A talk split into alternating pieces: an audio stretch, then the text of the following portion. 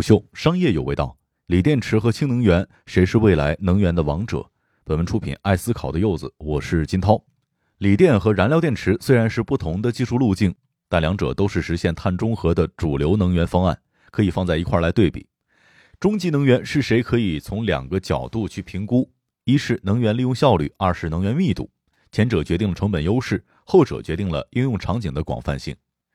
在能源利用效率上，锂电池和燃料电池都是利用电，但锂电池是直接用电，而氢还需要通过电转化而来。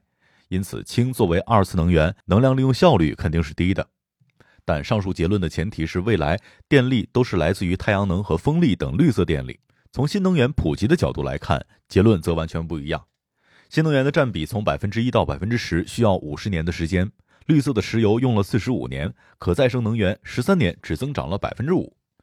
如果仍以化石能源发电为主的情况之下，燃料电车和电动车综合能效其实差不多，甚至燃料电池会更高一点。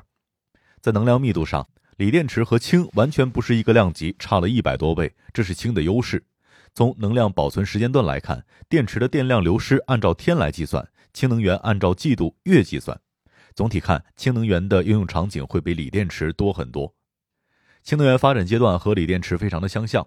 二零一七年燃料电池与二零一二年锂电池、二零零二年的光伏、一九九四年的风能，装机容量上来看是一样的。但新能源的驱动力很大程度源于国家政策的推动。光伏是欧洲政策推动之下慢慢做起来，锂电池在中国和欧盟都是推动电动车来带动的。欧盟电动车的销量二零二零年是超过中国一点点的，但新车的比例也达到了百分之十。虽然看起来燃料电池比锂电池晚了五年左右，但实际上国内和国外政策力度都差着很多，因此实际差距要远大于五年。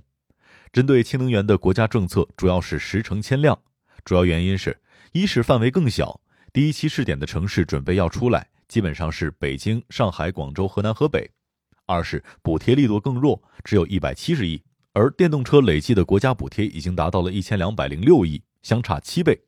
三是时间更短，十成千辆的政策是四年，年均补贴四十二点五亿；电动车十年，平均是一百二十点六亿，相差二点八倍。氢能源和锂电池行业所需要的技术和基础设施有很大的不同。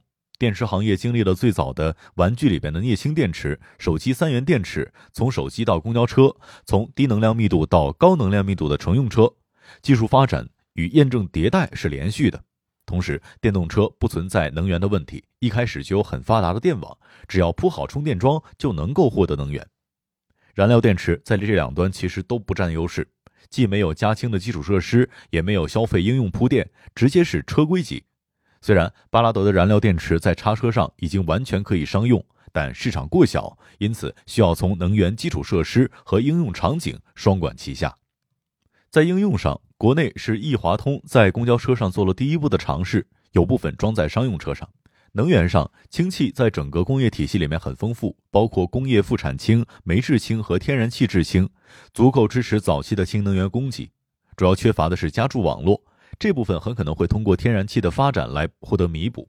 首先，天然气在商用车运营的成本要比柴油车低百分之二十到三十。现在大批量的商用车在改成了天然气，需要修建天然气加气站。如果改成天然气加气站之后，预留一些设备再改成加氢站，会容易不少。新能源技术对于所有汽车主机厂而言，这是锂电池和氢燃料两个技术路线都很烧钱的一种方法。没有人可以持续在两个方向同时投资，因此需要根据所在的市场进行针对性的研发。中国的电网、发电、石油等企业都是国企。再加上足够大的国内市场，是可以支撑锂电池加氢能源两个方向发展的。于是，国内氢市场是在二零一八年李克强总理去日本考察之后开始启动。坚持氢路线的丰田和现代所在的日本和韩国的市场体量很小，其实丰田和现代都可以看出把美国当成主要的市场的主机厂。因此，我们认为商用车主要用的是氢能源。除此之外，对于这两者的投资逻辑也是完全不一样的。锂电池产量很大，去年新车销量两千万辆，产业链上每个公司的规模足够大，因此头部公司的规模大、技术强，可以形成很强的马太效应。因此，锂电池行业的发展规律很适合参考太阳能板。在技术路线上，锂电池未来技术的固态电池也有多个方向。短期的改进也有多个技术方向。在扩展上，电池行业会投入大量的固定资产。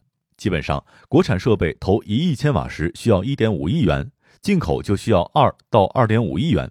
现在看到每一家的计划，至少都是三年之内要投进去一百五十亿到两百亿左右。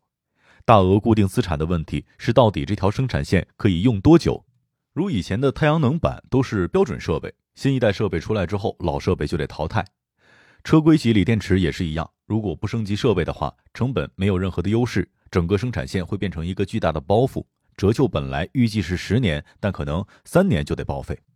而燃料电池更像是燃气供暖行业，典型的公司比如新奥燃气，通过不断的做项目累积现金流，再去做投新的项目，收购新的项目来继续滚动。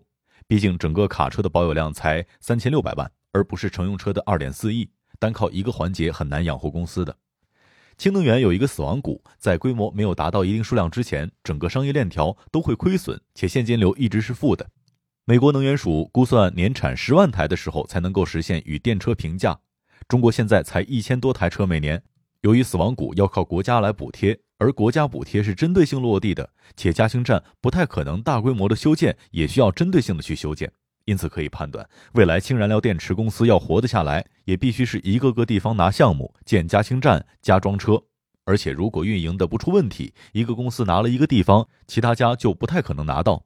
这意味着未来四到十年的补贴都被占据了，因此氢燃料电池的发展模式很类似燃气供暖公司。对于两者上游设备的投资机会也有很大的差异。锂电池上游材料的集中性会比较高，设备厂分前中后三段，各占四三三的比例。前段设备的集中度非常的高，中段设备是组装机，这是现在电池生产效率的主要瓶颈，也是升级最快的部分。国内基本上四年全换，后段则是化成分容。锂电池做出来之后，里面的化学材料需要经过一次充放电，才能够使材料形成钝化，需要有充电放电的设备。这个设备也会检测电压的一致性，用一致性高的电池装车。这个地方也有一些公司做，具体就不说了。我们认为终端会有比较好的自研和提升的空间，不会像其他两个环节会有一些卡脖子的核心路线。氢燃料电池的设备可以看一下哪些环节是降低成本的关键。按美国能源署的估算，要降低成本的几个着手点在于空气压缩机、双极板、整个系统设计和集成、空气加湿器、低铂或者是无铂技术等等。燃料电池每个环节都比较分散，且国产化程度还很低，基本上都还在国外。最后分享一个有意思的事儿：特斯拉挖的人主要是博士和福帅德，以前做燃料电池和氢氟酸电池的。商业洞听虎嗅，商业有味道，我是金涛，下期见。